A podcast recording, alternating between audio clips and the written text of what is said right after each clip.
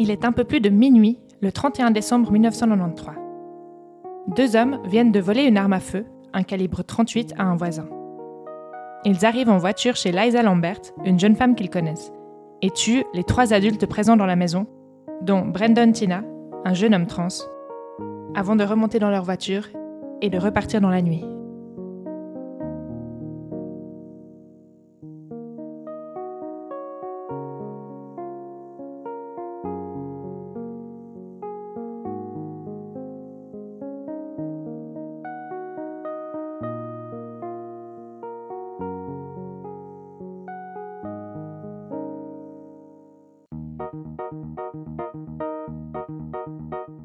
Bienvenue dans Pour de vrai, le podcast qui explore les faits réels.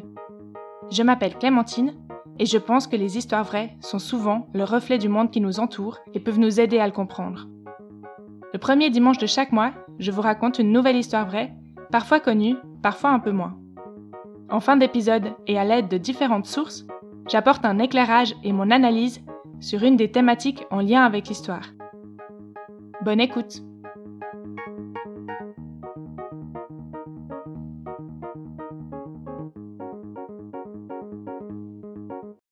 Aujourd'hui, j'ai choisi de vous parler de la vie et du meurtre de Brandon Tina, un jeune homme transgenre qui a été violé puis assassiné aux États-Unis dans les années 90 à cause de sa transidentité.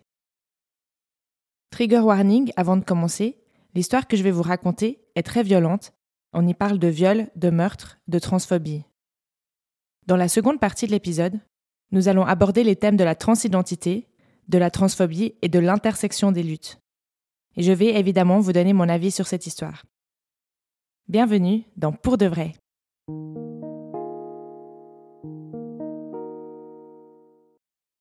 Avant d'entrer dans le récit, je précise que je ne fais pas partie de la communauté LGBTQIA, et donc que je ne subis pas les oppressions qui y sont liées. Bien que je sois intéressée par ces questions et que je me sois renseignée, je peux faire des erreurs ou mal interpréter certaines choses. Si c'est le cas, n'hésitez pas à me le dire par message sur Instagram sur le compte du podcast pour de vrai, avec des underscores entre les mots, point podcast. Maintenant que j'ai dit ça, passons à l'histoire. Donc pour situer un peu, Bill Clinton vient de succéder à George Bush à la présidence des États-Unis et les adolescents écoutent Nirvana. On est au début des années 90. Et pour le lieu, nous sommes dans le Nebraska. C'est un État du Midwest assez peu peuplé, situé au centre des États-Unis. Et c'est aussi un État très conservateur et un bastion républicain qui vote toujours républicain à toutes les élections depuis les années 60. Environ 75% de la population se dit chrétienne, c'est plus que la moyenne américaine. Il y a peu de mixité sociale. Dans les années 90, 93% de la population était blanche. On peut donc déjà imaginer que c'est un milieu peu accueillant pour une personne trans. Et c'est là que vit Brandon. Brandon connaît une enfance difficile dans un milieu social défavorisé. Il naît le 12 décembre 1972 à Lincoln, la capitale du Nebraska. Il naît de sexe féminin et il est assigné femme à la naissance. Il s'appelle Tina Renee Brandon. Sa mère s'appelle Joanne Brandon et son père décède peu avant sa naissance dans un accident de voiture. Donc Brandon ne connaît jamais son père. Et Joanne se retrouve seule avec un nouveau-né, Tina, et avec Tammy, la grande sœur de Tina. Brandon passe donc les premières années de sa vie chez sa grand-mère, puis retourne vivre chez sa mère qui s'est remariée entre-temps. Mais elle divorce quand il a 8 ans parce que son mari est alcoolique. Johan travaille comme caissière dans un magasin, mais les fins de mois sont difficiles, ils sont pauvres et ils vivent dans un trailer, une sorte de caravane. Durant leur enfance, Brandon et sa sœur Tammy ont été agressés sexuellement par un proche du sexe masculin, sans doute un oncle, on n'en sait pas plus sur ces agressions, mais on imagine bien que ça a pu avoir de l'importance dans la construction de l'identité de Brandon. Brandon, qui s'appelle alors Tina, est considéré par sa famille comme un tomboy, un garçon manqué, il refuse de porter des robes, il aime beaucoup le sport, notamment le basketball et le football, il pratique assez tôt l'haltérophilie, il a donc une silhouette assez musclée. Il porte les cheveux courts. Brandon et sa sœur font leur scolarité dans une école religieuse et il semble que ça se passe pas bien avec Brandon. Il a du mal avec les règles strictes et l'autorité, et aussi il rejette le christianisme à cause des opinions chrétiennes sur l'abstinence, sur l'homosexualité. Mais surtout, on voit bien que Brandon grandit dans un milieu très conservateur et pas forcément ouvert ou informé sur les questions de genre, et donc il n'a pas beaucoup d'interlocuteurs avec qui parler de ce qu'il ressent. Durant son enfance, il est décrit comme introverti et socialement maladroit. Dès l'adolescence, Brandon commence à s'identifier comme un homme. Il se cherche, il change de nom plusieurs fois, se fait appeler Billy Brinson et plus tard se fixe sur Brandon. À partir de ce moment-là, il semble qu'il devient beaucoup plus extraverti, comme s'il pouvait enfin être lui-même. Il commence à sortir avec des filles et il semble qu'il a pas mal de succès. Cependant, sa mère n'accepte pas son identité masculine et continue à se référer à Brandon comme étant sa fille.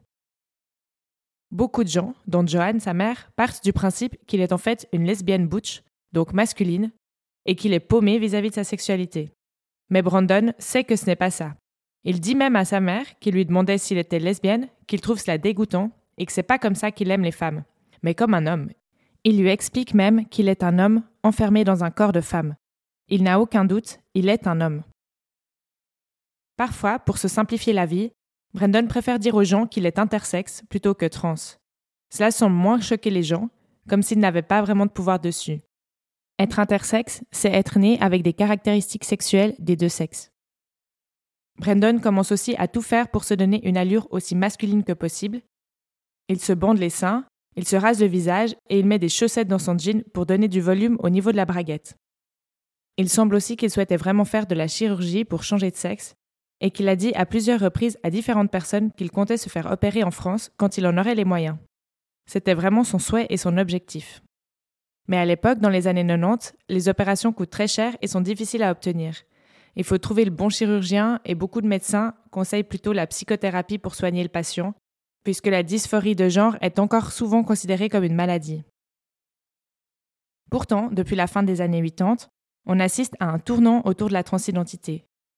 Déjà, on commence à parler de personnes transgenres plutôt que de transsexuels, et ça commence entre autres avec le livre Gender Trouble de la philosophe Judith Butler, publié en 1990.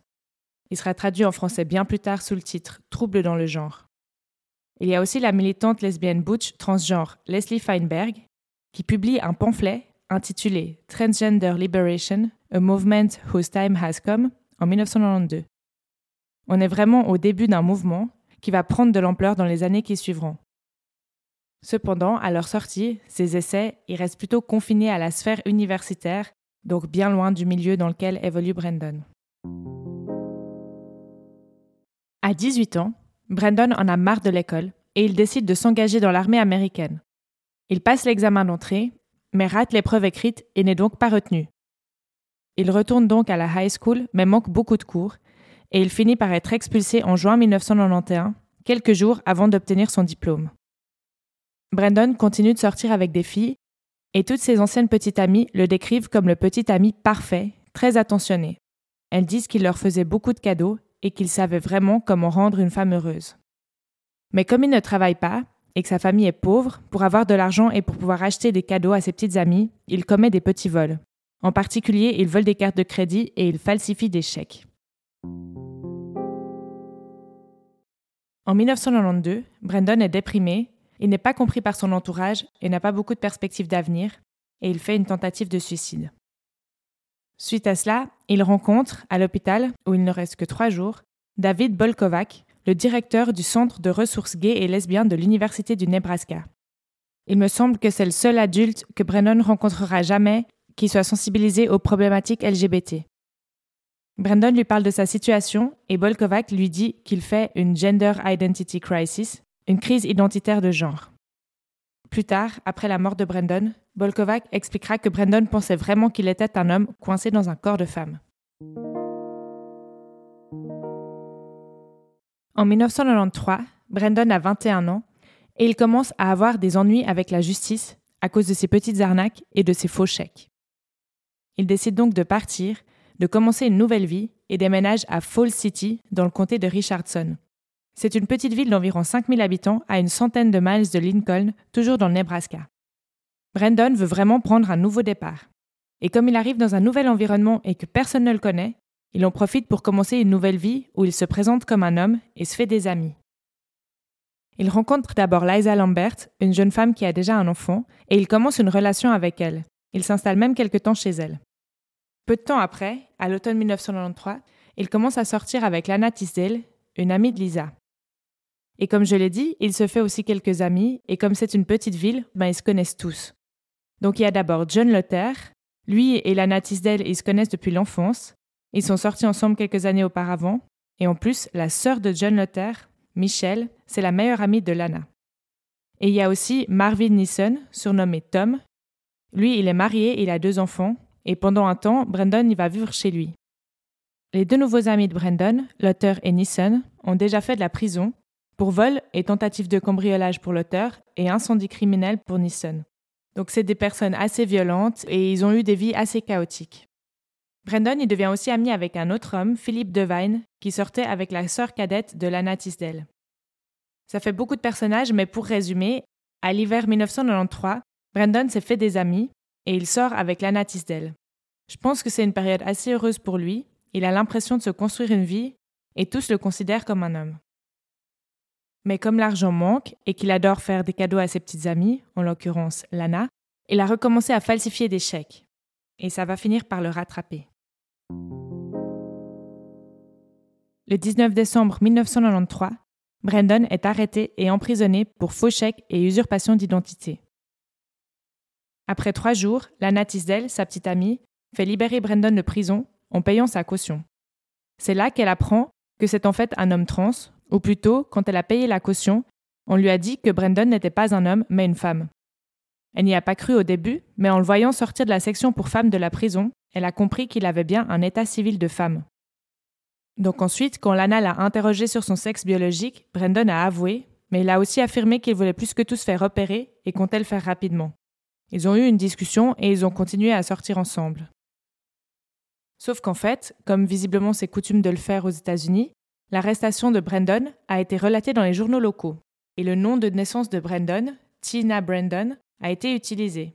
L'auteur et Nisson l'ont vu dans le journal et ont compris que Brandon avait inversé ses noms pour donner le nom Brandon Tina, mais que son nom civil était bien Tina Brandon. À partir de là, sa vraie identité, ou plutôt son sexe biologique, s'est su et les problèmes ont commencé pour Brandon. On est quand même dans une petite ville très conservatrice, où les mentalités sont pas très ouvertes. Donc beaucoup de ses amis ont commencé à traiter Brandon de menteur et beaucoup de personnes se sont éloignées de Brandon, notamment la mère de Lana, qui avait une très bonne relation avec lui et qui là désapprouve sa relation avec sa fille. La mère de Lana aurait même demandé à Brandon de lui prouver qu'il était bien un homme en baissant son pantalon, mais Brandon ne l'a pas fait. La seule personne qu'il soutient et soutient à tout le monde qu'il est bien un homme, qu'elle en a la preuve, c'est Lana.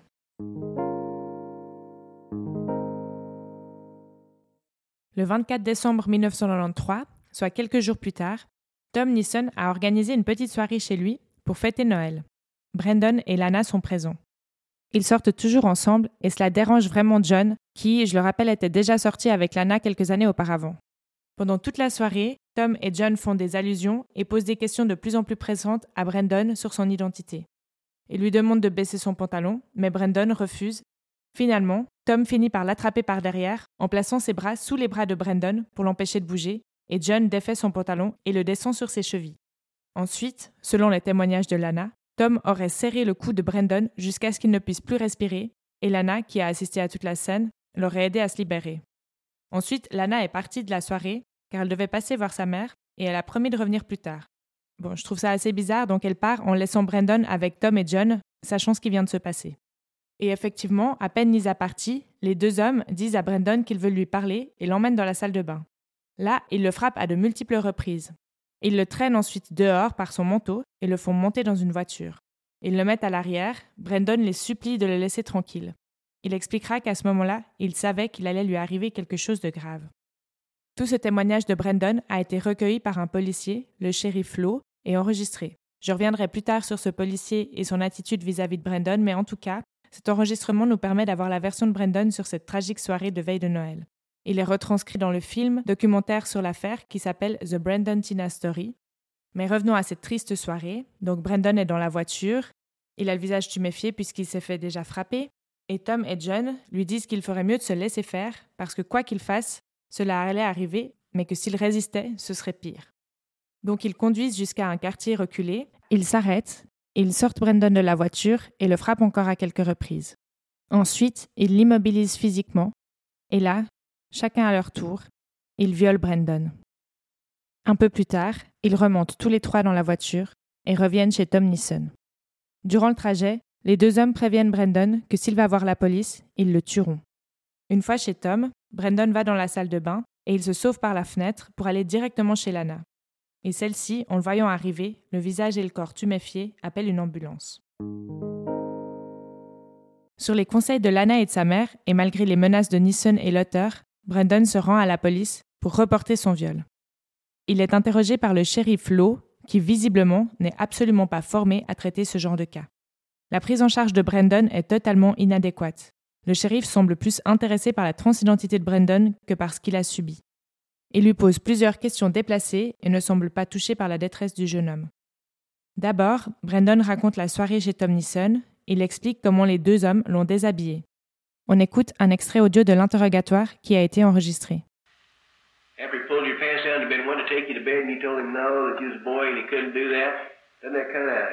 Get your attention somehow that he would have put his hands in your pants and play with you a little bit? Huh? I don't want to. I can't believe that if he pulled your pants down and you're a female, that he didn't stick his hands in you, or his finger in you. I can't believe he didn't. Évidemment, c'est en anglais, mais en gros, le shérif lui demande si John a introduit un doigt en lui quand il l'a déshabillé. Brandon répond que non, mais le shérif insiste en lui disant que ça lui paraît pas possible qu'il ne l'ait pas fait. Déjà là, bah, il y a une remise en cause de sa parole, et on sent que le shérif, en fait, il se met un peu à la place des agresseurs et pas de la victime. Et il lui pose plusieurs fois la question, parce que peut-être que c'est ce que lui aurait fait. J'ai choisi de vous passer que cet extrait-là, mais la totalité de l'enregistrement est horrible. Donc Brandon raconte ensuite le viol, il explique que Tom et John l'ont pénétré l'un après l'autre. Le shérif Lowe lui demande des détails et Brandon explique qu'il était vierge, qu'il a eu mal. Le shérif lui redemande deux fois s'il était vierge et il lui dit qu'il trouve bizarre qu'il ait eu mal parce qu'il a 21 ans. Je trouve ça tellement violent, toutes ces insinuations de la part du shérif. Surtout quand on sait que porter plainte pour viol ou agression sexuelle, c'est extrêmement difficile et que ça peut être très humiliant, en plus de faire revivre la scène à la personne. J'imagine que lorsqu'on est un homme trans et qu'on doit expliquer que l'on s'est fait violer, parler de son vagin, c'est une humiliation supplémentaire, et à fortiori quand on est face à un officier pas respectueux et bienveillant. Après la description que fait Brandon de son viol, le shérif lui pose encore plein de questions sur son identité sexuelle, alors que ce n'est absolument pas le sujet, et Brandon répète à plusieurs reprises qu'il vit une gender identity crisis, donc il reprend les mots du psychiatre qu'il avait rencontré à l'hôpital. Je pense qu'en fait, il ne sait pas comment exprimer sa situation, et il répète les mots du seul professionnel qu'il n'a jamais rencontré, mais ça n'a pas l'air de convaincre le shérif Lowe. Suite à son passage au commissariat, Brandon passe quand même un examen médical et un rape kit, ou kit de viol en français. Le rape kit consiste en une série de prélèvements qui pourront être analysés par la suite et être utilisés dans l'enquête. Seulement, dans ce cas-là, et c'est vraiment désespérant, le rape kit de Brandon n'a pas pu servir pendant l'enquête car il a été perdu. Je trouve ça hallucinant que des trucs comme ça puissent se passer, qu'on puisse perdre des preuves comme ça. Bon, le chef de la police se rend quand même à l'hôpital dans le but d'interroger Brandon, et les médecins lui affirment que les blessures de Brandon sont cohérentes avec un viol. Mais le chef de la police décide quand même de ne pas arrêter John Lutter et Tom Neeson. Il dira plus tard qu'il attendait d'avoir plus de preuves pour inculper les deux hommes. Suite à tout cela, la mère de Lana, qui désapprouve la relation de sa fille avec Brandon depuis qu'elle sait qu'il est trans, va voir Tom et John pour les confronter, car elle ne croit pas l'histoire de Brandon à propos du viol. Évidemment, quand elle va les voir, ils nient en bloc et disent que c'est Brandon qui ment. Mais elle les prévient alors qu'il est allé voir la police et que s'ils sont effectivement responsables, il ferait bien de faire disparaître les preuves s'il y en a. Et là, il se précipite vers la salle de bain et il commence à tout nettoyer. Et donc la mère de Lana dira que c'est à ce moment-là qu'elle a compris qu'en fait Brandon disait vrai. Le 28 décembre, trois jours après l'agression, la police finit enfin par convoquer Tom et John pour les interroger mais ils disent les deux que c'est l'autre qui a violé Brandon, et faute de preuves, ils sont finalement relâchés. Bon alors, faute de preuves, je sais pas ce qu'il leur faut, parce qu'on avait le témoignage de Brandon, un rip kit, je sais pas quand il a été perdu, mais là on est à peu près au même moment, j'espère qu'il n'avait pas encore été perdu, et le témoignage des médecins qui corroboraient les dires de Brandon. Mais bon, ils sont relâchés, c'est désespérant. Suite à leur passage au commissariat, Tom et John ont peur de retourner en prison. Ils mettent alors au point un plan pour se venger de Brandon. Très tôt, le matin du 31 décembre 1993, ou plutôt même dans la nuit, John Lutter et Tom Neeson débarquent ensemble à Humboldt, chez Liza Lambert, où Brandon se cache. Ils ont volé une arme à feu à un voisin et ont la ferme intention de tuer Brandon, comme ils avaient menacé de le faire s'ils les dénonçaient pour le viol. Chez Liza se trouve aussi ce soir-là Philippe Devine, un homme noir de 22 ans, et l'enfant de Liza. Donc Tom et John débarquent, armés, ils cherchent Brandon. Ils finissent par le trouver caché sous un lit, ils le font sortir et lui tirent dessus à plusieurs reprises, avant de le poignarder avec un couteau pour s'assurer qu'il est bien mort. Ensuite, ils tirent une balle dans la tête de Philippe Devine, ils tuent également Liza en lui tirant dessus. Ils ne laissent qu'une seule personne vivante, l'enfant de Liza, âgé de 8 mois à ce moment-là, et qui ne représente pas de risque puisqu'il ne pourra pas témoigner. Tom et John remontent ensuite dans leur voiture et repartent aussi vite qu'ils sont arrivés. Et c'est la mère de Liza, qui se rendait chez sa fille le lendemain pour le réveillon, qui découvre les corps des trois victimes, ainsi que son petit-fils vivant dans son berceau. Elle appelle immédiatement la police. Le jour même, Tom et John sont arrêtés et inculpés pour les trois meurtres. Ils seront jugés séparément en 1995 et risquent la peine de mort. Durant leur procès, ils s'accusent l'un l'autre d'avoir tiré. On ne saura jamais exactement comment les faits se sont déroulés. Le procureur accuse Tom et John d'avoir tué Brandon afin qu'ils ne puissent pas témoigner contre eux et de s'être débarrassés des témoins, Liza et Philippe. Selon lui, les deux hommes avaient planifié l'exécution de Brandon. Aussi, le procureur relève pendant le procès qu'il semble que la mort de Liza et Philippe n'était pas prévue et qu'ils se sont trouvés au mauvais endroit au mauvais moment, mais qu'ils ont quand même été abattus de sang-froid, exécutés sommairement. Pour échapper à la peine de mort, Tom accepte de témoigner contre John. Il admet être complice du viol et du meurtre, et donc il est condamné à la prison à vie. Et lors de son procès, et à cause du témoignage de Tom, John est reconnu coupable de meurtre au premier degré, même s'il nie avoir tiré, et il est condamné à la peine de mort en 1997. Donc depuis, les deux sont toujours en prison, et Tom a fait appel plusieurs fois pour sa peine de mort, mais sa condamnation n'a pas changé. Pourtant, en 2015, l'État du Nebraska a aboli la peine de mort donc ça a transformé momentanément la peine de Luther en peine de prison à vie. Sauf qu'en fait, la peine de mort a été rétablie juste après en 2016, mais depuis, un seul homme a été exécuté par peine de mort au Nebraska, et John Luther est encore en prison actuellement, attendant son exécution dans le couloir de la mort. Joanne, la mère de Brandon, qui continue à parler de Brandon comme de sa fille, à l'appeler Tina et à le genrer au féminin, a poursuivi le comté de Richardson et le shérif Lowe, celui qui avait pris le témoignage de Brandon. Elle l'accuse de ne pas avoir empêché sa mort et d'en être une cause indirecte. Elle a gagné l'affaire devant le tribunal, mais n'a reçu que 17 000 dollars de compensation sur les 80 000 prévus, car le juge a jugé que les responsables de la mort de Brandon étaient avant tout l'auteur et Nisson, ainsi que la négligence de Brandon lui-même. Plus tard, en 2001, Johan a fait appel à la Cour suprême du Nebraska et a reçu le reste de la somme de 80 000 dollars, ainsi que quelques milliers de dollars supplémentaires pour préjudice moral. Évidemment, on s'en doute, le triple meurtre et le procès qui a suivi ont fait les gros titres dans les journaux locaux et nationaux. Mais comme Brandon n'avait pas commencé de thérapie hormonale ou eu des chirurgies de changement de sexe, les médias l'ont souvent qualifié de lesbienne. Le traitement médiatique réservé à cette affaire montre bien les problèmes de représentation qui existent. Les médias ont présenté la mort de Brandon comme une conséquence inévitable de sa déviance sexuelle et de ses mensonges. Beaucoup de journaux ont jugé Brandon trompeur. Il existe un article que vous trouvez en description qui reprend un peu tous les titres des journaux. Il y en a qui disent Mort d'un trompeur ou Deadly Deception. La double vie de Tina Brandon peut avoir conduit à un triple meurtre. Ou encore un transsexuel tué deux semaines après que la ville ait appris sa vraie identité. Donc je n'en nomme que quelques-uns. Il est évident que les médias en fait ont décrit la crise d'identité et de genre que Brandon vivait et le fait qu'il se travestissait, je mets des guillemets, comme les causes pures de sa mort.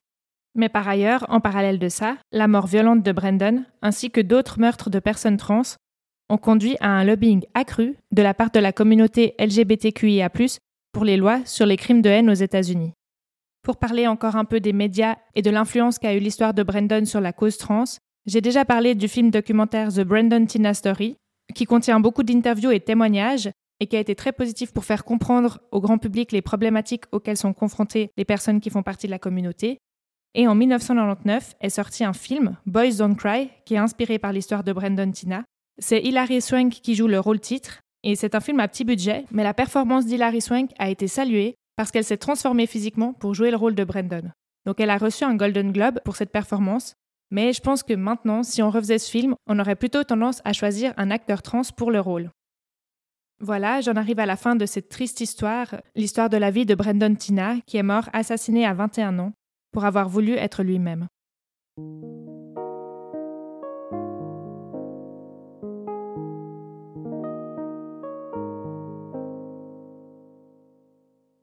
J'arrive maintenant dans la partie analyse de cet épisode, mais avant de vous donner mon avis, je voulais redonner quelques définitions. D'abord, je pense que vous le savez, mais on parle de personnes trans par opposition aux personnes cis. Une personne cisgenre se reconnaît dans le genre qui lui a été assigné à la naissance et une personne trans, non. Le fait d'être cisgenre ou transgenre, ça n'a rien à voir avec l'orientation sexuelle, c'est-à-dire par qui on est attiré romantiquement ou sexuellement. Donc moi, je suis une femme cisgenre, j'ai été assignée femme à la naissance et je me reconnais dans le genre femme.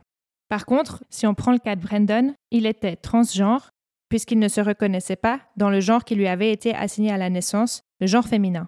Ainsi, Brandon n'était pas une lesbienne puisqu'il était un homme attiré par les femmes. Je voulais aussi relever ici que les actes de violence vis-à-vis des personnes trans sont encore très courants, même si, depuis les années 90 et la mort de Brandon, des lois existent aux États-Unis comme en Europe qui condamnent les discriminations et la transphobie. Je vais d'ailleurs revenir sur le sujet de la législation en Suisse dans quelques minutes.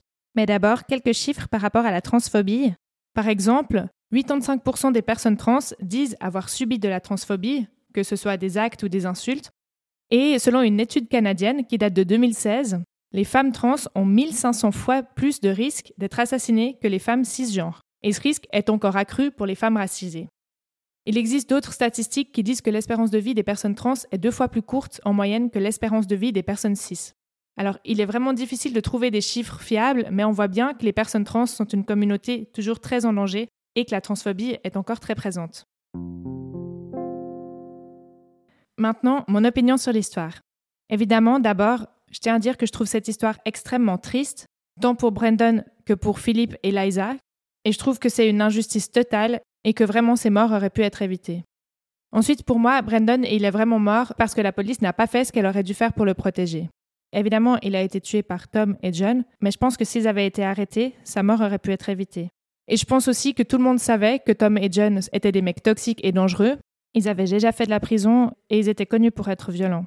Je pense que s'ils ont fait ça, c'est parce que pour eux, le fait qu'un homme trans puisse plaire aux femmes de leur entourage, ça remettait en question leur masculinité dominante et ils pouvaient pas supporter ça.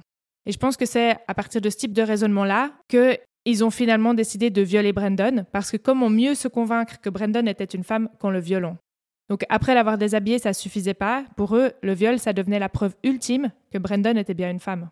Et évidemment, je peux pas ne pas revenir sur la nullité et l'incompétence du shérif Flo, qui était absolument pas formé à prendre en charge ce type de témoignage. Et il montre bien dans l'enregistrement qu'il comprend pas vraiment que Brandon est trans, qu'il comprend pas ce que ça veut dire. Il a aucune empathie, alors que c'est lui la victime. Et en fait, il essaye de faire rentrer l'histoire de Brandon dans son mode de pensée plutôt que de l'écouter et de le comprendre. Évidemment, il aurait pu éviter le triple meurtre en prenant Brandon plus au sérieux. Et par rapport à cette prise en charge policière, ben, j'ose espérer que ça a un peu changé depuis, je sais que quelques efforts ont été faits, qu'il existe, je crois, des cours pour prendre en charge les victimes qui viennent témoigner pour les policiers, mais je pense aussi que ça dépend énormément de la personne sur qui on tombe quand on entre dans un commissariat. Et selon moi, la parole des victimes est encore trop souvent remise en cause. Je pense que les agents sont quand même pas assez formés à accueillir en douceur et avec bienveillance cette parole. Ce que je veux dire par là, c'est c'est pas forcément qu'il faut croire d'office toutes les victimes, même si oui, mais qu'il y a des manières de faire, des questions qui peuvent être posées de manière plus ou moins frontale, afin de ne pas faire du passage au poste de police une épreuve de plus pour les personnes qui déjà en font la démarche. D'après les statistiques suisses publiées en 2019 par un institut de sondage, seuls 10% des femmes victimes de viol ou d'agression sexuelle signalent leur agression à la police et seulement 8% déposent une plainte pénale. Et quand on leur pose la question des raisons qui les poussent à ne pas entreprendre ce type de démarche judiciaire, 64% des personnes répondent que c'est parce qu'elles ont honte et qu'elles ont l'impression que leur démarche n'aboutirait pas. Plus de 50% pensent qu'elles ne seraient pas crues et 21% des personnes disent qu'elles n'ont aucune confiance dans la prise en charge de la police. Donc ça, c'est les chiffres pour les femmes, cis ou trans mélangées, j'imagine. Mais je n'ai pas trouvé de chiffres spécifiques pour les personnes trans, mais on peut supposer que les proportions sont encore plus basses, et cela pour toutes les raisons que je viens d'évoquer. Je voudrais maintenant aborder un sujet qui me tient à cœur, celui de l'intersectionnalité des luttes. Donc l'histoire tragique de Brandon Tina trouble les conceptions féministes conventionnelles du corps, de la différence sexuelle et de la violence contre les femmes. Puisqu'en effet, Brandon, bien qu'il se définisse comme un homme, subit des violences sexuelles en tant que femme. En fait, les personnes trans, elles se trouvent à l'intersection de plusieurs systèmes d'oppression, et en cela, ça montre à mon sens le besoin d'alliances politiques intersectionnelles entre les communautés féministes, queer et transgenres. Ça veut dire qu'en fait, plusieurs luttes, plusieurs combats peuvent se trouver des points d'accroche. Pour illustrer la nécessité de prendre en compte les personnes transgenres dans le combat féministe, je voudrais parler d'un événement qui s'est passé fin août 2022 en France. En fait, le planning familial, sur une affiche dans une campagne de communication, un homme trans enceint. Et pour ça, il a été la cible de vives critiques. Donc, les critiques, elles émanaient, ont sans doute, des luttes de droite et d'extrême droite, mais aussi de féministes. Enfin, pas n'importe quelle féministe, celle qu'on appelle des TERF. Donc, TERF, c'est l'acronyme en anglais de féministes radicales qui excluent les personnes trans de leur lutte. Et pour moi, les TERF ne sont pas des féministes, bien qu'elles s'en revendiquent, puisqu'elles refusent aux personnes leur droit à l'autodétermination. Donc pour elles, un homme a forcément un pénis et une femme un vagin, c'est réducteur, et cela renvoie les femmes à leur biologie et à leur fonction de reproduction.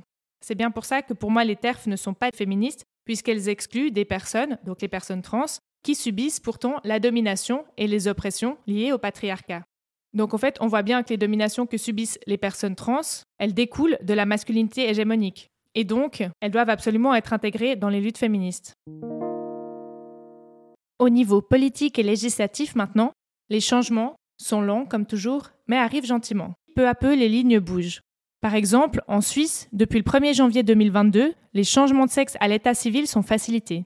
Ça veut dire que les Suisses et les Suissesses peuvent changer légalement de sexe en se rendant simplement à l'état civil. Cette loi, qui favorise l'autodétermination en matière de genre, est plutôt avant-gardiste pour la Suisse. Et toujours en Suisse, une votation populaire a permis d'ajouter au code pénal l'interdiction de discrimination en raison de l'orientation sexuelle. C'était en 2019 et jusque-là, seules les discriminations et l'incitation à la haine fondées sur l'appartenance raciale, ethnique ou religieuse étaient punies par la loi. Cependant, on l'a vu, la transidentité n'est pas une orientation sexuelle et il n'y a pas de loi, à ma connaissance, qui punit directement la transphobie. Il y a donc des avancées, aussi bien dans la loi que dans les mentalités, et c'est une bonne nouvelle. Mais il y a encore beaucoup de choses qui pourraient être mises en place. Par exemple, les hommes transgenres restent encore exclus du droit à la PMA, la procréation médicalement assistée. Et comme toujours, quand on touche à ce type de sujet, le backlash, le retour de bâton, n'est jamais loin. En effet, la pression conservatrice est forte. Pour illustrer ça, par exemple, aux États-Unis, une enquête parue récemment montre que sur plus de 1600 livres interdits dans les établissements scolaires, ce qui est déjà énorme en soi, 1600 livres, 41% abordaient des thèmes LGBTQIA, soit parce qu'ils avaient des personnages qui font partie de cette communauté, ou alors parce que c'était le thème principal de l'ouvrage. En conclusion, je dirais que j'ai le sentiment que les choses vont dans le bon sens, mais je pense qu'il faut quand même rester vigilant, car la pensée conservatrice et le backlash ne sont jamais bien loin, et que nos droits, bien que souvent obtenus de haute lutte, ne sont jamais garantis définitivement. Vous venez d'écouter Pour de vrai. Je vous remercie chaleureusement d'avoir écouté cet épisode. Vous trouverez toutes les sources et les références utilisées pour écrire cet épisode dans la description. Si vous souhaitez m'aider à faire connaître Pour de vrai et soutenir le podcast, vous pouvez lui donner 5 étoiles sur Spotify et vous abonner sur votre appli de podcast préféré. Vous pouvez aussi le recommander à vos amis. Et pour ne rien rater en attendant le prochain épisode, c'est sur la page Instagram du podcast que ça se passe. On se retrouve très vite pour un nouvel épisode. À bientôt!